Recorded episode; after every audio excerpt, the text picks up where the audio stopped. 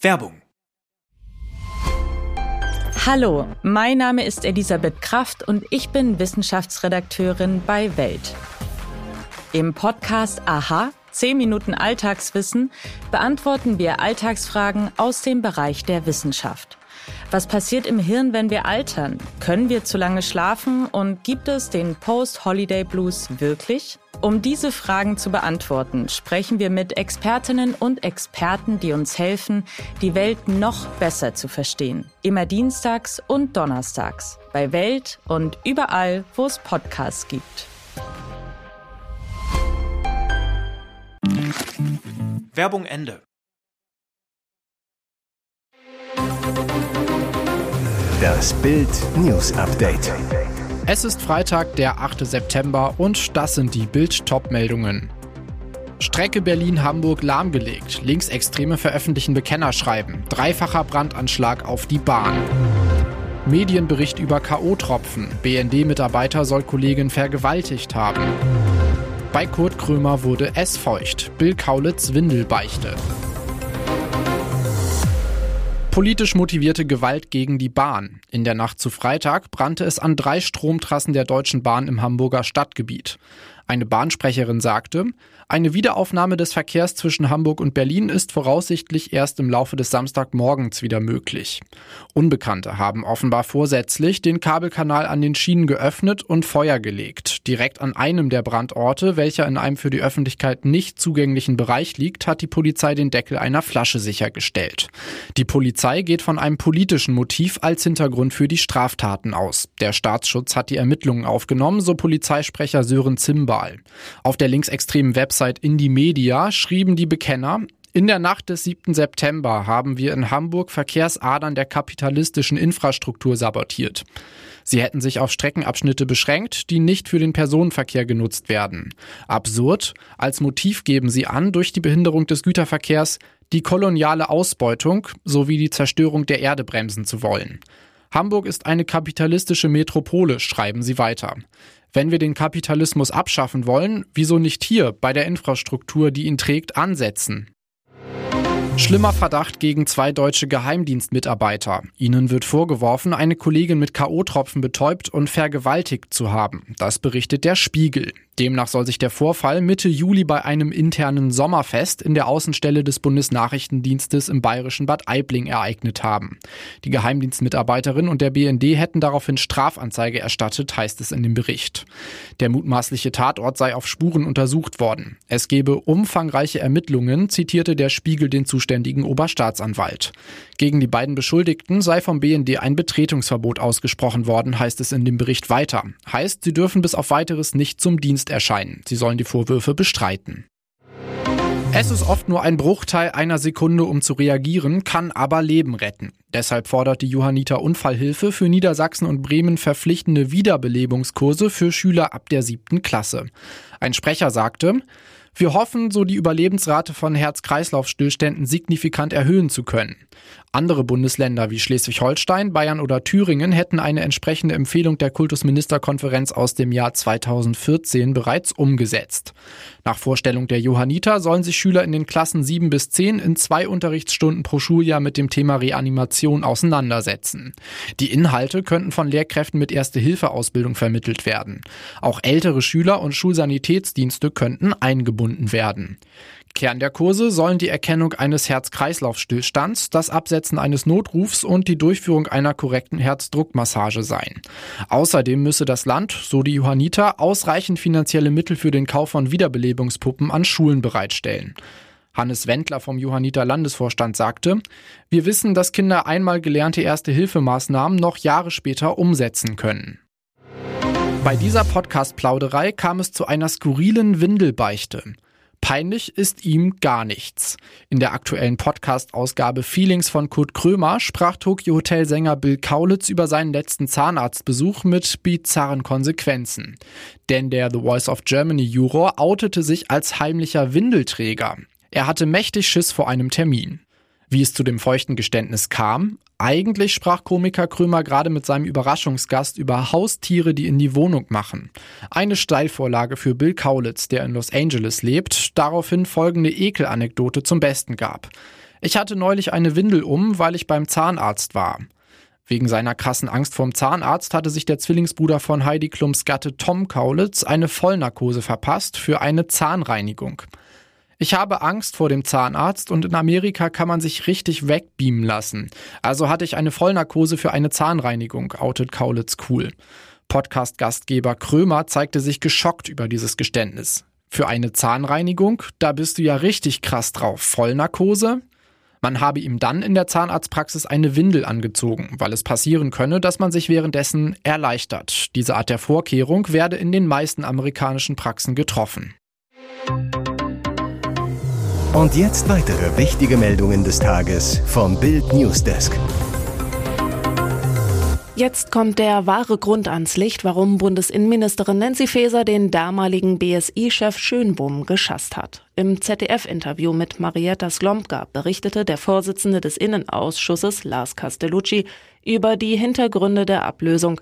Er sprach nicht über ein Fehlverhalten Schönbohms, sondern über Vertrauensverlust auf Basis einer ZDF-Sendung.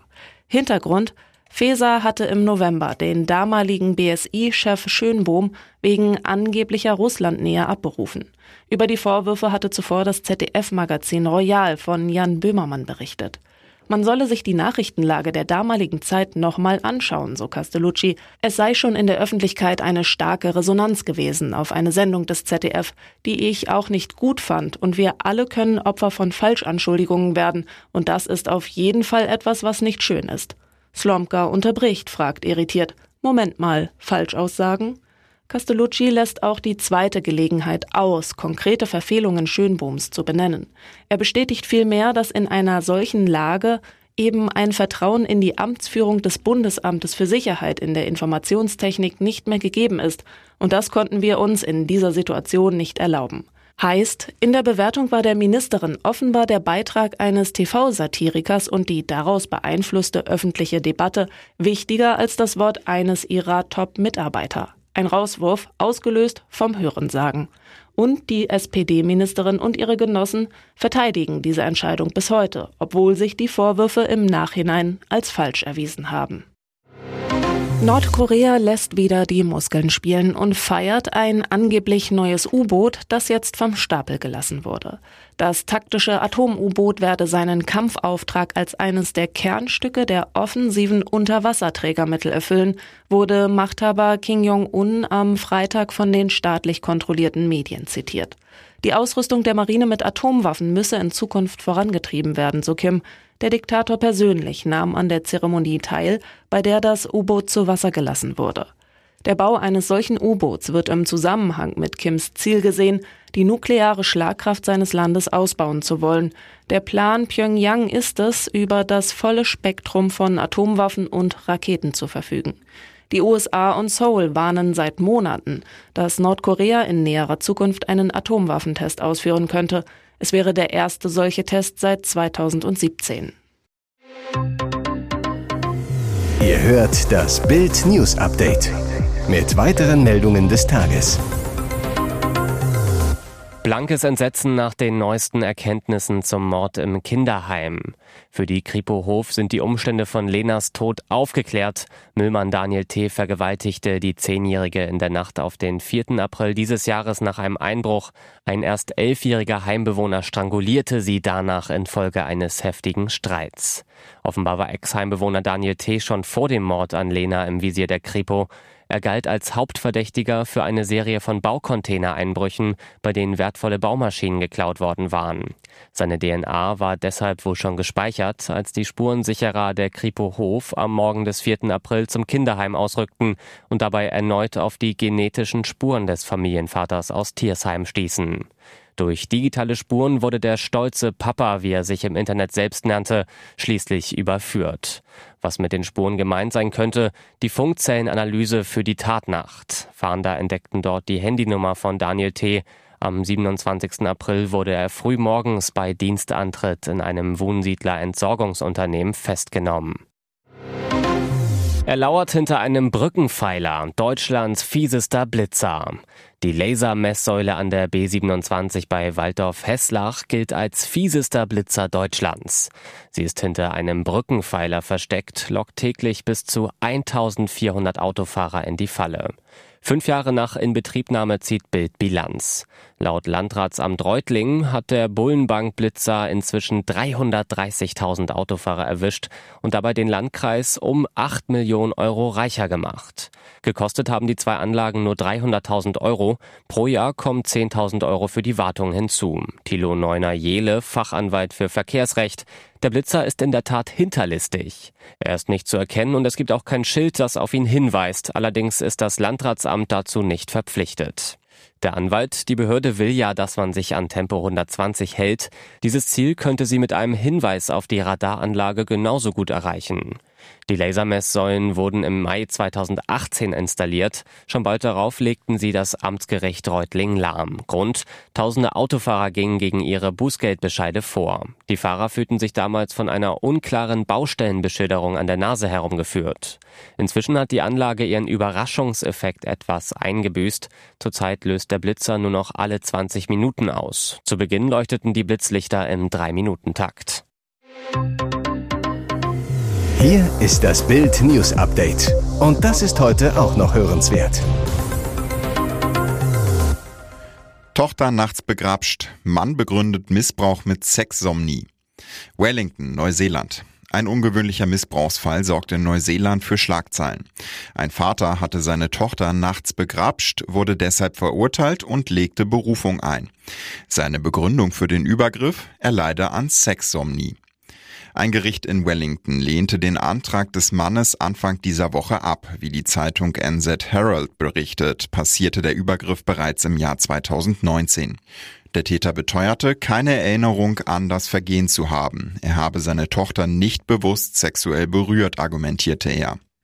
Als Sexsomnie bezeichnet man eine bizarre Schlafstörung. Betroffene verüben sexuelle Handlungen, schlimmstenfalls Übergriffe im Schlaf, beim Einschlafen oder beim Aufwachen. Nach einer Schlafstudie wurde bei dem Mann eine mäßige obstruktive Schlafapnoe diagnostiziert und er zeigte auch regelmäßige Bewegungen der Extremitäten. Andere Anzeichen für abnormes Schlafverhalten stellten die Experten nicht fest. Fazit der Ärzte, die Wahrscheinlichkeit, dass Sexsomnie das Vergehen erklärt, sei gering. Der Mann wurde daraufhin zu acht Monaten Hausarrest verurteilt.